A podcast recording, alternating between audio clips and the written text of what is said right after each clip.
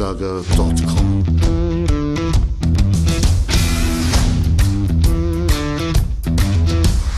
Energie für Körper und Geist. Der Podcast für dich und andere Menschen, die mehr aus ihrem Leben machen wollen.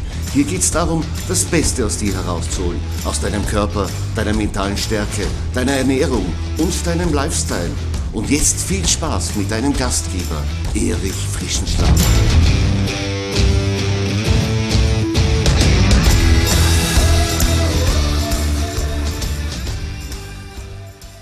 Hallo und herzlich willkommen zur 82. Folge meines Podcasts Energie für Körper und Geist. Wie schaut's bei dir aus? Bist du bereits urlaubsreif? Wenn ja, dann bist du richtig hier, denn heute gibt's den zweiten Teil des Interviews mit Stefan Ulrich über die geheimnisvolle Leichtigkeit Italiens. Stefan hat ja einen achtwöchigen Roadtrip absolviert von Südtirol bis in den Süden nach Sizilien und darüber hat er in seinem neuen Buch geschrieben. So wie viele andere Deutsche und Österreicher fährt er regelmäßig nach Italien und ist ein glühender Italien-Fan. Er hat sogar vier Jahre lang als Auslandskorrespondent für die Süddeutsche Zeitung in Rom gearbeitet. Stefan lebt mit seiner Familie in München und von dort führt ihn der nächste Weg nach Italien ja über den Brenner nach Südtirol. Ja, und genau über diesen Weg haben wir in Teil 1 des Interviews schon gesprochen, nämlich über Südtirol, über den beliebten Gardasee, über das Po-Delta und über die ligurische Küste. Wenn du das versäumt hast, dann musst du das unbedingt nachhören, denn es sind wirklich interessante Geschichten dabei. Heute steigen wir ein in der beliebten Urlaubsregion der Toskana. Bevor wir mit dem Interview aber starten, möchte ich dich einladen, auf meiner Website erichfrischenschlager.com vorbeizuschauen. Dort findest du alle meine Podcasts, die Blogbeiträge dazu, die Shownotes. Du findest Freebies und ein Quiz, wie nahe du deinem Lieblingskörper schon bist. Ja, und falls du dann noch Entwicklungsbedarf hast zu deinem Lieblingskörper, dann möchte ich dir unbedingt die Live Akademie ans Herz legen. Mit der Live Akademie kannst du zu Hause an deinen Zielen arbeiten und Körper und Geist voranbringen. Da gibt's verschiedenste Videokurse, wie zum Beispiel das EF Power Body Training mit effizienten Kraftaufbau und Fettabbau ohne Geräte. Du findest dort ein Programm für einen gesunden Rücken. Du findest verschiedene Yogakurse, du findest ein Pilates-Programm und du findest auch ein Entspannungsprogramm und viele Übungen, wie du am besten auch zur Ruhe kommst. Das alles kannst du mit nur einem Ticket buchen und sofort loslegen mit deinem Training. Also schau vorbei auf erichfrischenschlager.com, Live Academy und Mitglied werden und schon bist du dabei. Und jetzt ist wieder Stefan Ulrich am Wort mit dem zweiten Teil des Interviews über die geheimnisvolle Leichtigkeit Italiens.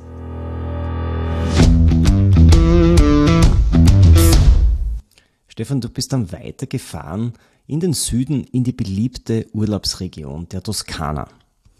Die Toskana wird ja von Italienern und Europäern gleichermaßen geschätzt und auch bereist, ist auch sehr touristisch. Was fasziniert denn dich am meisten in dieser Region? Am meisten fasziniert mich total, das totale Durchdringen zwischen Natur und Kultur.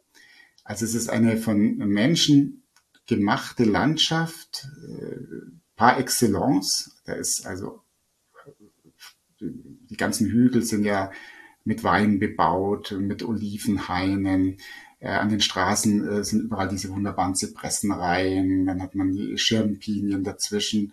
Und auf den Kuppen liegen immer diese mittelalterlichen Orte. Also es ist wirklich eine von Menschen im besten Sinne durchdrungene, gemachte Landschaft, die aber trotzdem nichts, für auf mich zumindest nichts gekünsteltes hat, sondern etwas sehr Handfestes. Auch das Klima in der inneren Toskana ist ja durchaus auch im Winter rau, da friert auch mal der Boden.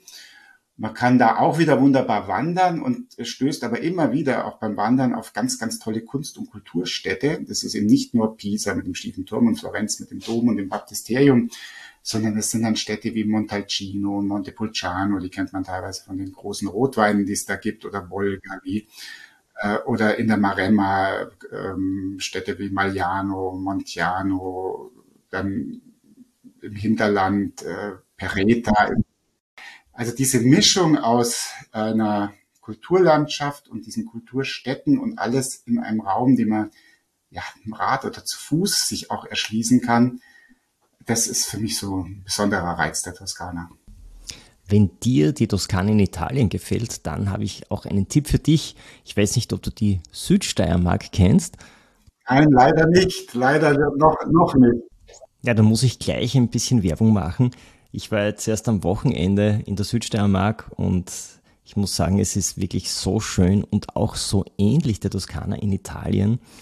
Äh, nicht nur vom landschaftlichen her mit den geometrischen Weingärten und der hügeligen Landschaft, sondern natürlich auch kulinarisch. Es gibt ganz viele Plätze, wo man tolle Weine verkosten kann und wo man auch eine hervorragende Jause dazu bekommt. Also komm unbedingt einmal in die Südsteiermark und lerne auch die steirische Toskana kennen. Das merke ich mir, du, das merke ich mir gleich vor. Unbedingt, weil wir Münchner ja sonst eher auf Tirol äh, konzentriert sind, weil das halt das Nachbar, die Nachbarregion ist. Und wenn man nach äh, Österreich fährt, ist man am schnellsten in Tirol und deswegen kenne ich Tirol relativ gut. Dann natürlich Sachen wie Wien und so, aber äh, gerade die Steiermark leider noch nicht und super Tipp. Also werde ich auf jeden Fall machen. Das ist natürlich ein kleiner Umweg, wenn du von München nach Italien fährst. Aber wenn du die äh, italienische Toskana schätzt, dann verliebst du dich sicher auch in die steirische. Ist ja auch eine eigene Reise, muss man gar nicht dann als Umweg machen, sondern kann ja da gut mal in Urlaub genau, verbringen. kann man auch machen, ja. Ja, Stefan, kommen wir zu deiner nächsten Station. Das ist Rom, die Hauptstadt.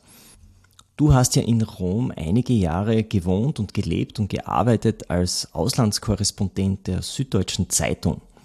Was hat dich jetzt wieder nach Rom verschlagen? Hast du deine Lieblingsplätze besucht, die du noch gut in Erinnerung hast, oder hast du dir angeschaut, was sich in der Hauptstadt verändert hat? Also es waren vier Jahre, wo, ich als Auslandskorrespondent dort war und dann war ich nochmal vier Jahre in Paris, insgesamt also acht Jahre Auslandskorrespondent. Ich war aber davor auch immer mal für ein halbes Jahr oder so in Rom als Student und dann auch als äh, Referendar während der Jura-Ausbildung.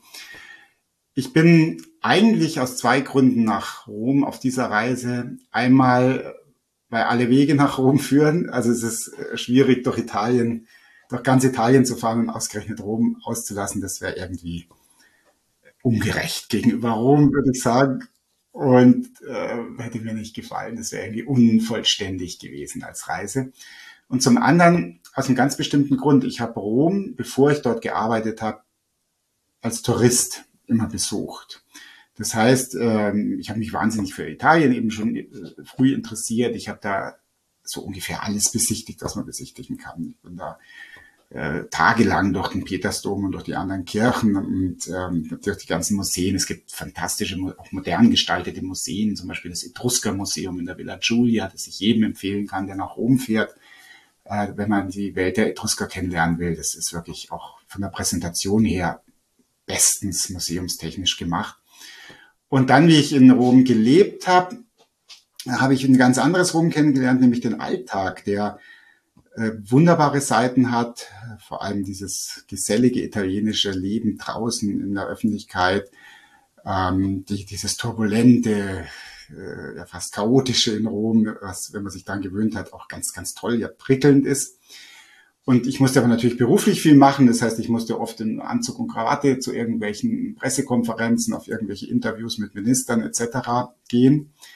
Und jetzt habe ich gesagt, jetzt fahre ich mal nach Rom auf dieser Reise, getreu diesem Motto dieser Reise, ins Blaue, Azzurro zu reisen und besichtige nichts und äh, mache auch keine Termine oder sowas, sondern ich lasse mich einfach treiben. Also ich habe mir ein Bed and Breakfast auf dem Aventinhügel einfach ganz kurzfristig gebucht, habe da mein, mein Gepäck abgestellt und bin mehrere Tage einfach kreuz und quer von früh bis abends, bis mir wirklich äh, alles wehgetan hat, über dieses Kopfsteinpflaster von Rom gelaufen und habe nur die, die Sinneseindrücke auf mich wirken lassen und das hat wahnsinnig Spaß gemacht. Mhm. Also Rom aus einer anderen Perspektive eigentlich dann. Ne? Genau, mhm. genau. Spannend. Du bist dann, äh, dein Weg hat dich weiter in den Süden geführt nach Neapel, hast aber den Umweg noch einmal an die Ostküste gemacht nach Termoli. Warum? Ich habe ähm, schon mal Bücher über Italien vorher geschrieben, also eins über Rom und eins über ganz Italien. Äh, Arrivederci Roma heißt das. Da habe ich meine ganzen journalistischen Erfahrungen eingebaut und das Ziel dieses Buches war, jeder Region Italiens, also das ist wie ein Bundesland eine Region, Italien hat 20 Regionen, das geht oben los eben von der Doppelregion Südtirol-Trentino und endet mit Sizilien oder Sardinien, wenn man will.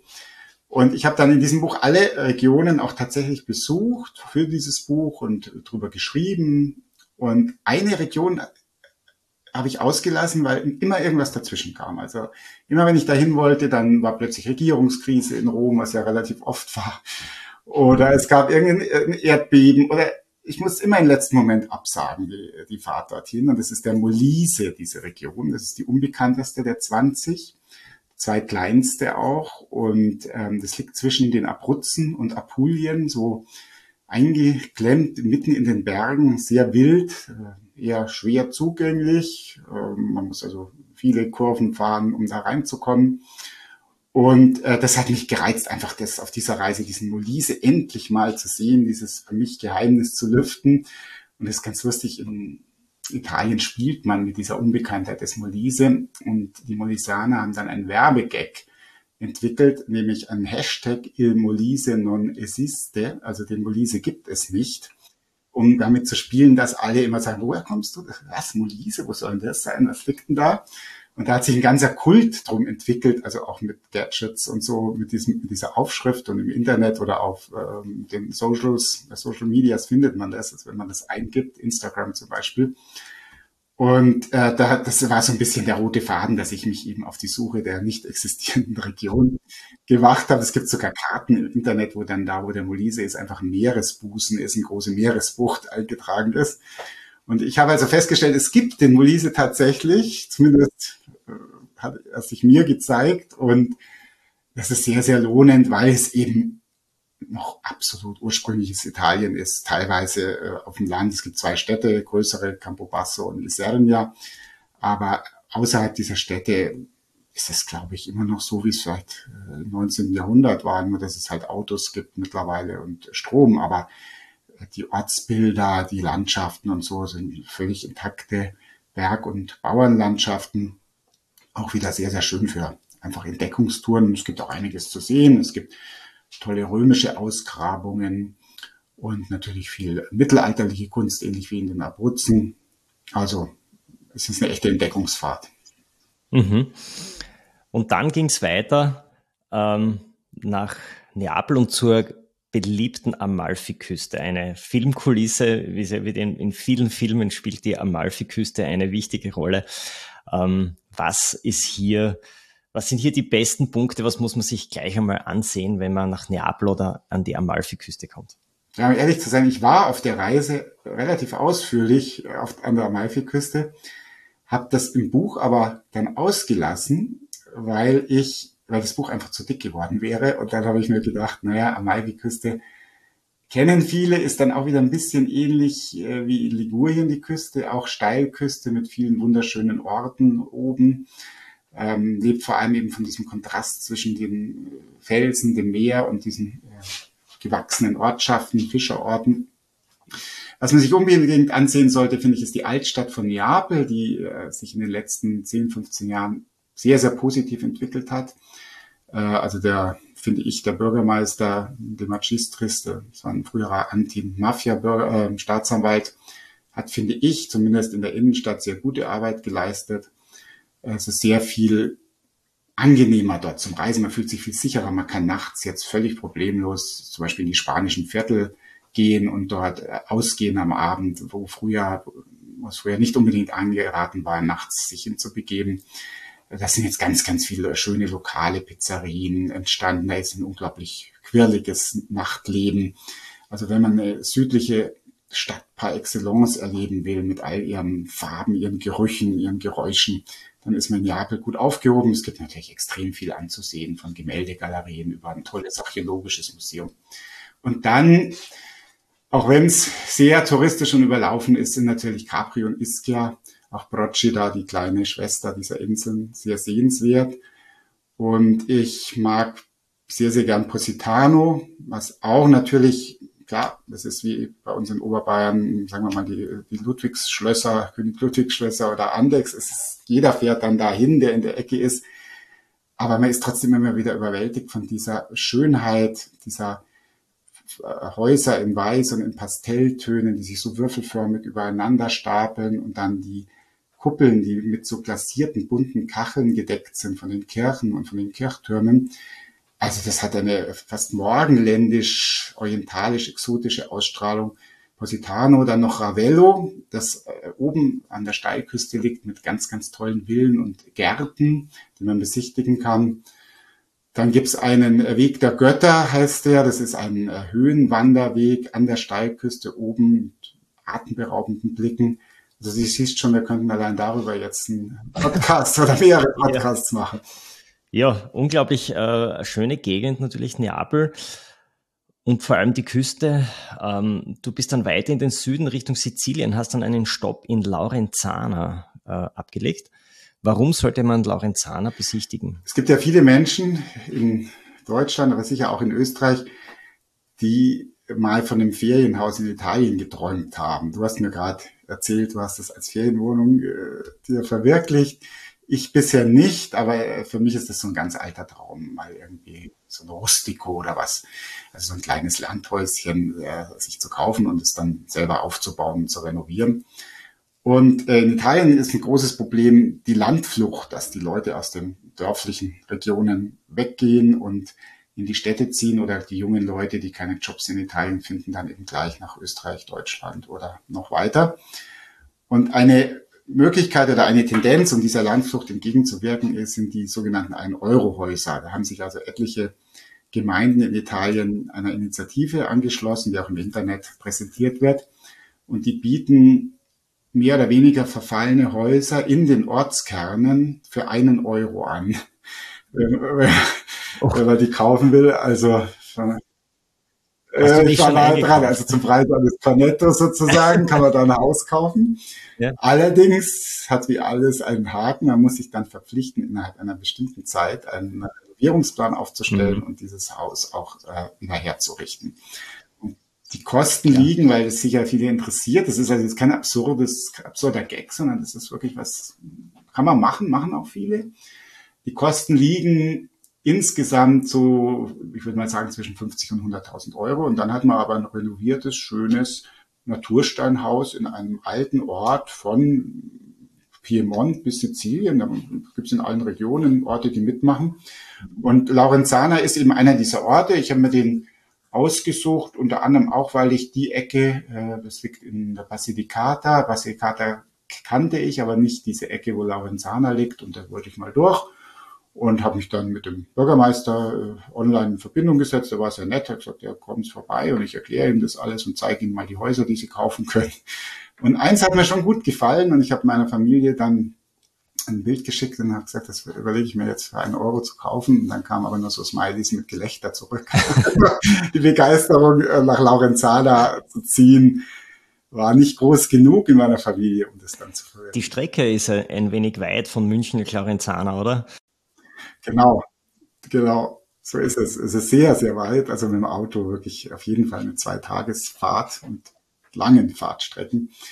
Und da gibt es natürlich auch unmittelbar in der Nähe auch keinen Flughafen. Das heißt, wenn man fliegen würde, was im Moment ja auch keinen Spaß macht und auch ökologisch fragwürdig ist, wenn man dann dauernd fliegt, müsste man dann noch ein Auto irgendwo am Flughafen. Also es ist sehr schwer praktikabel, wenn man nicht wirklich sagt, man zieht dahin, zum Beispiel als Künstler oder einer, der Internet arbeitet, online arbeitet, der könnte das natürlich machen und dafür günstiges Geld in einer sehr schönen Landschaft leben dann. Aber ein schlauer Schachzug vom Bürgermeister, die Stadt so mit, mit fremdem Kapital wieder ein wenig aufzupeppen und, und ein wenig Zuzug zu generieren. Ja. Du bist dann weiter Richtung Süden in die Region Kalabrien. Was hat dich denn dort erwartet?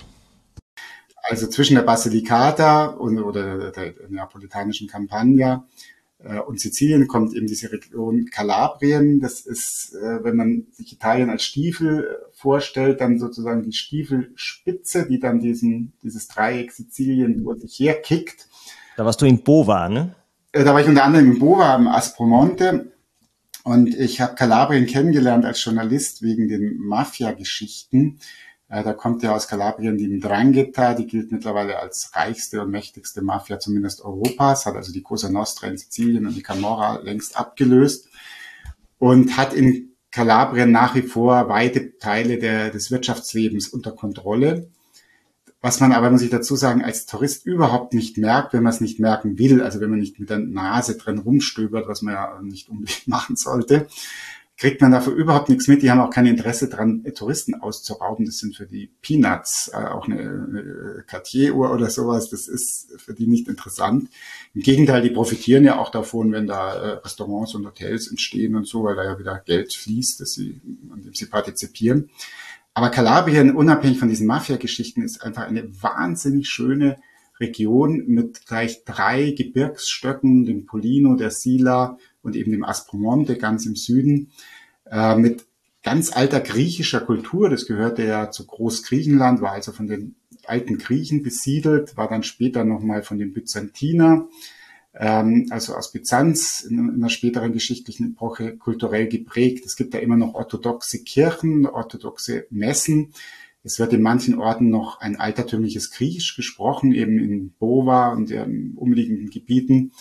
Ähm, und es ist landschaftlich äh, grandios, bizarr. Es gibt ganz viele zum Beispiel Geisterstädte, durch die man die so abgesichert sind. Also es fällt dann kein Dach auf den Kopf, aber man kann die erforschen und es gibt ganz tolle äh, Trockenflusstäler wie in Marokko oder in anderen nordafrikanischen Staaten. Und dann gibt es wieder dichteste Wälder, wo überall äh, dann Käse und Schinken und Pilze und so weiter verkauft werden am Straßenrand. Also ich kann jedem nur empfehlen, der die weite Reise nicht scheut, mal nach Kalabrien zu fahren, sich da treiben zu lassen, auch mal Reggio Calabria anzuschauen, äh, Kultur, Natur, Baden kann man natürlich herrlich. Es gibt kristallklares Wasser, zum Beispiel in Schiller. Und es ist mittlerweile eine meiner absoluten Lieblingsecken Italiens geworden. Du bist dann von Bova aus ganz an die Westküste Italiens gefahren und hast dann mit der Fähre nach Messina übergesetzt, also nach Sizilien. Merkst du da einen Unterschied zwischen dem Festland Italien und der Insel Sizilien? Äh, man merkt es schon, wenn man nach Sizilien übersetzt, ähm, weil es so klar geografisch abgegrenzt ist durch die Meerenge von Messina, die Kalabrien von Sizilien trennt und wo man mit der Fähre so schätzungsweise so eine halbe Stunde unterwegs ist. Man hat dann von der Fähre aus einfach einen tollen Blick auf das Landmassiv, das sehr gebirgige von Kalabrien. Und dann auf Sizilien, das im Vergleich zu Kalabrien dann etwas flacher ansteigt hinter Messina. Und dann aber kommt der Ätna, der bei klarer Sicht dann schon von der Fähre aus wunderbar zu sehen ist. Oft schneebedeckt und mit einer riesigen Rauchwolke obendrauf. Und allein äh, dieses Bild des Ätna, das ja viele aus dem Fernsehen von Ausbrüchen oder von Postkarten kennen, Allein das sagt dann, jetzt bin ich in Sizilien, jetzt bin ich sozusagen am extremsten Punkt Italiens angelangt und äh, insofern spürt man das schon, dass man in einer neuen Welt angekommen ist in Sizilien. Stichwort Ätna ähm, ist ja noch immer aktiv. Hast du ähm, einen Ausbruch erlebt? Ja, äh, ich muss jetzt sagen, dass auch wenn es komisch klingt, ich hatte das Glück, direkt einen Ausbruch zu erleben. Der Ätna bricht alle paar Wochen aus. Ich würde mal sagen, so alle drei bis vier Wochen. Es ist ja nicht ein Berg in dem Sinn, sondern es ist ein Kuddelmuddel aus vielen Kratern von vielen Ausbrüchen. Und äh, irgendwo bricht er dann immer mal wieder aus.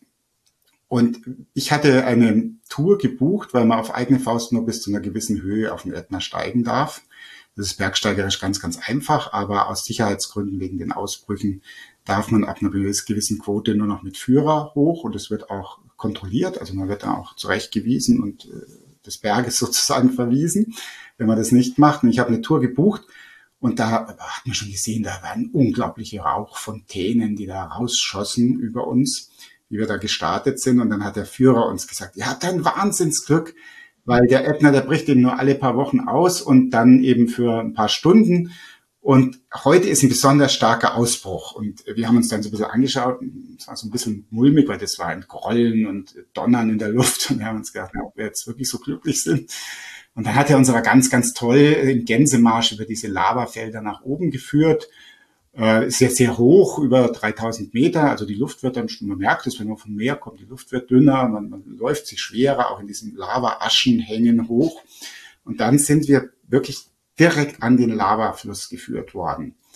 Und das war fantastisch. Also es waren wirklich ein paar Meter, wo die heiße Lava an uns, und zwar ganz langsam, sich so vorbei schob, wie so die Zunge eines Drachens robbte sich so die Lava über die alten Aschefelder und die glühte feuerrot und es war eine Hitze rundrum, äh, wie wenn man in die Sauna geht und dann hörte dieses Knistern der vorkrabbelnden Lava. Also das war ein unglaubliches Erlebnis. Also du bist tatsächlich direkt vor dem glühenden Lavastrom gestanden, ja, vor dem heißen. Das war unglaublich. Heiß. Ist es eigentlich gefährlich gewesen für euch? Ja, wenn man sich an die Regeln hält und ich empfehle jeden, auch weil man ganz, ganz tolle Erklärungen bekommt über die Geschichte der Ausbrüche, auch über Vulkanismus, also nicht trocken, sondern das sind so Bergführer, die im Winter auch Skilehrer sind, da kann man ja Skifahren auf dem Ätna und die machen das ganz toll. Es ist nicht billig, aber auch jetzt nicht übertrieben teuer. Ich finde, es ist es auf jeden Fall wert. Es gibt verschiedene Anbieter und äh, gibt ein, es nennt sich Rifugio la Sapienza, also ein Schutzhaus. Das ist so ein kleiner Bergstation mit einer Seilbahn und etlichen Restaurants und eben auch etlichen Bergführerschulen. Und da kann man einfach rauffahren und sich einen holen oder man bucht schon einen im Internet, wird dann in Gruppen darauf geführt. Also wenn man diese Schutz, also diese Sicherheitsvorschriften berücksichtigt, man bekommt auch Helme dann aufgesetzt und so weiter, ähm, und auf den Wegen bleibt oder auf den Steigen bleibt, dann ist das, würde ich sagen, bis auf die Konditionsfrage ähm, völlig unproblematisch. Mhm. Völlig safe. Ja, völlig safe, ja. Okay, und dann äh, bist du von, der, von diesem Na Naturpark Ätna wieder in das urbane Zentrum nach Palermo gefahren. Das ist ja die Hauptstadt der autonomen Region Sizilien. Und wie muss man sich Palermo äh, vorstellen? Also wer Marseille kennt, dem würde ich sagen, es hat gewisse Ähnlichkeiten mit Marseille.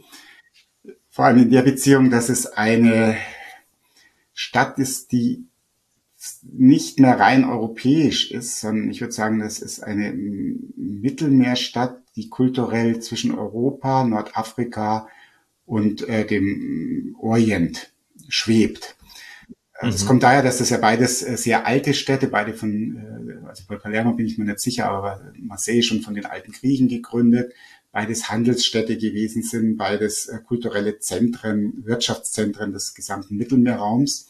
Dadurch einen wahnsinnig engen Austausch zu Nordafrika und aber auch zu, zu den Gegenden wie Liban, dem heutigen Libanon, Palästina und so weiter hatten.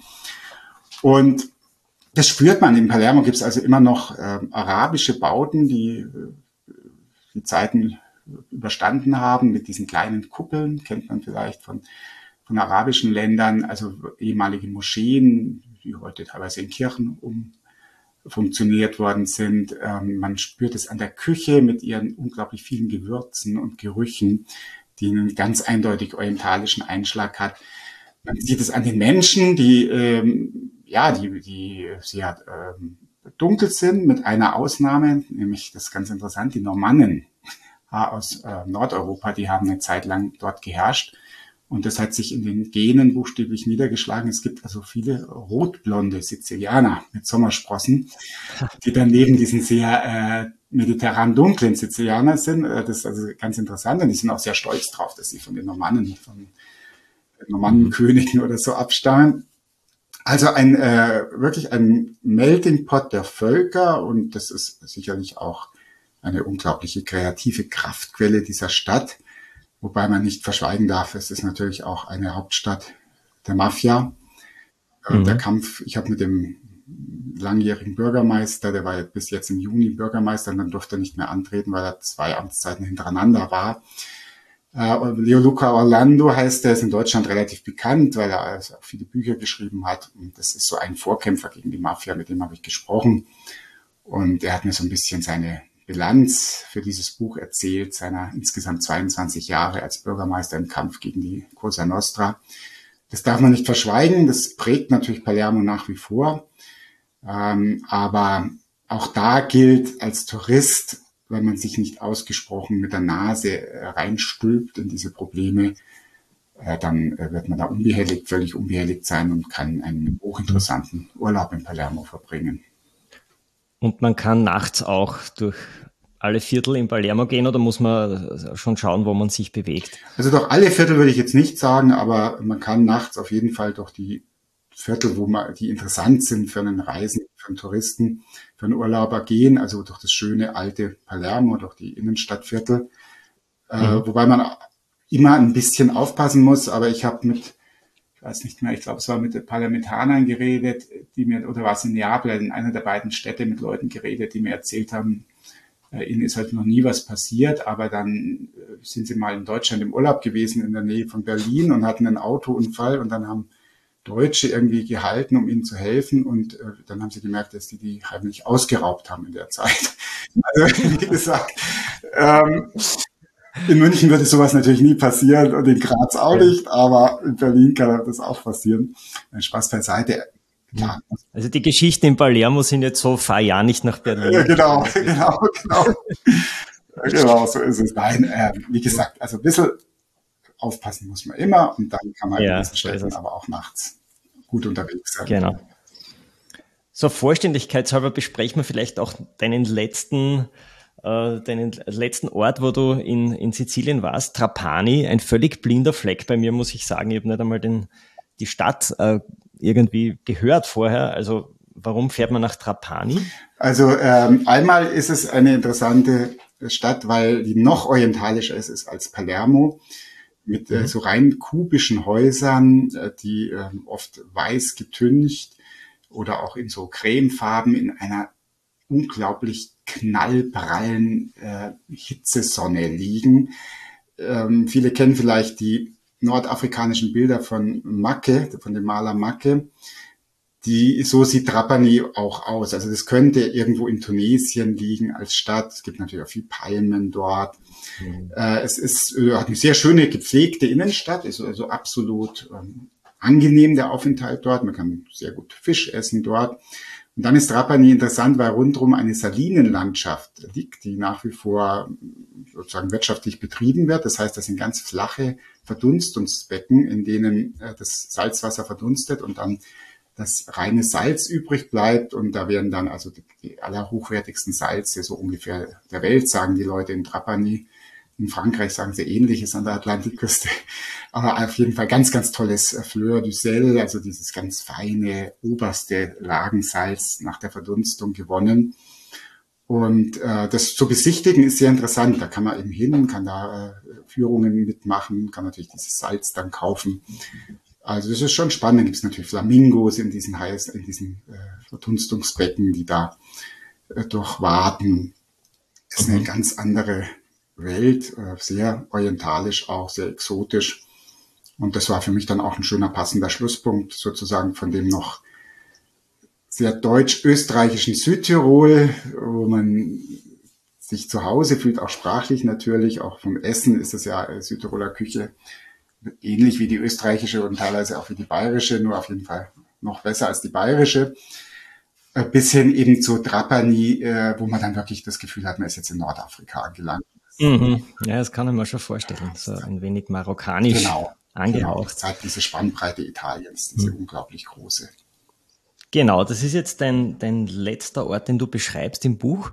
Was mich jetzt interessiert, du musstest ja dann auch wieder zurückfahren nach München.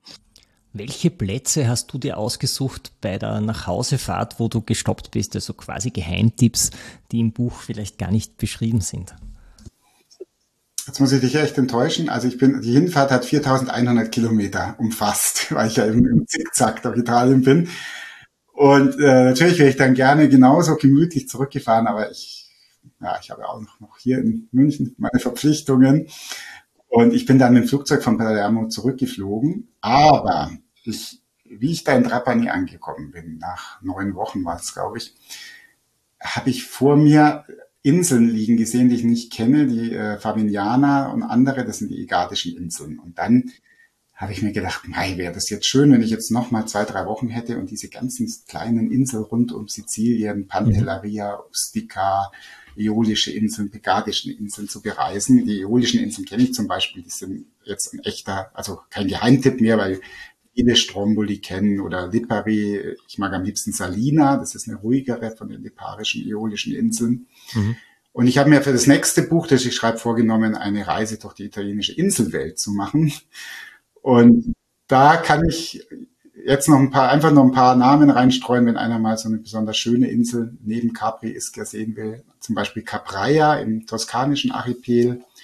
Giglio ist sehr schön, äh, dann eben die Äolischen oder Liparischen Inseln. Ja, das würde ich mal sagen, sind Ziele, die auf jeden Fall eine Reise wert sind. Also auf jeden Fall empfehle ich unseren Hörerinnen und Hörern das dein aktuelles Buch und wieder Azzurro, die geheimnisvolle Leichtigkeit Italiens, wo all diese Orte, die wir jetzt besprochen haben, viel ausführlicher noch beschrieben sind und deine Geschichten dazu. Aber natürlich freue ich mich auch schon auf dein nächstes Buch über die italienischen Inseln, die du dann erkundest. Ja, lieber Stefan, vielen Dank für das ausführliche Interview. Wir haben jetzt doch länger miteinander geplaudert, als ich eigentlich gedacht habe. Aber ich denke, es war auf jeden Fall diese akustische Reise wert, diese Nachbesprechung deines Roadtrips durch Italien. Und ja, wenn du Lust und Liebe hast, die Südsteiermark zu erkunden, vielleicht auch Graz, dann melde dich. Ich stehe gern als Reiseführer zur Verfügung.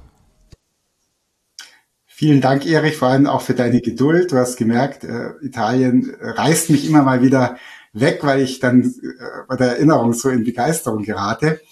Und dein nettes Angebot mit der Südschweiermark, das nehme ich ernst, nehme ich auf jeden Fall an und äh, du musst damit rechnen, dass es vielleicht gar nicht mehr so lange dauert und ich bei dir aufschlage, um dann ein Buch einer Reise durch Österreich zu schreiben.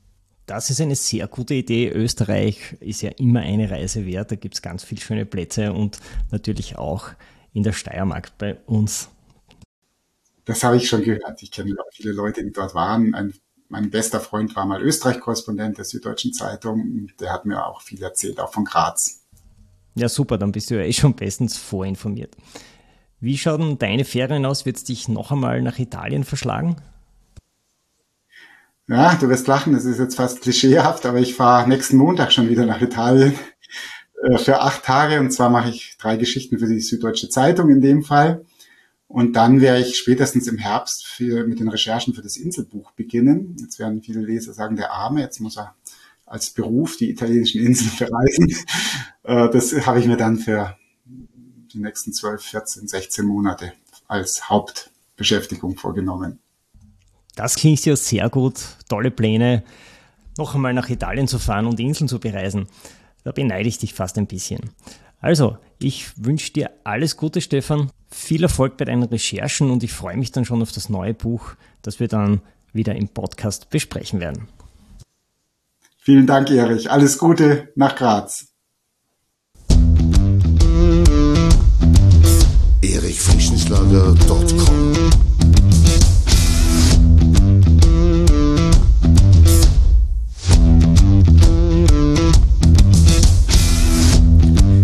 Wenn du nach dieser spannenden Folge mehr willst, dann abonniere meinen Podcast auf iTunes oder Spotify. Oder du besuchst mich auf meiner Website erichfrischenschlager.com. Ich freue mich auf jeden Fall auf ein Wiederhören mit dir. Also, mach das Beste aus deinem Tag. Tschüss und Servus aus Graz.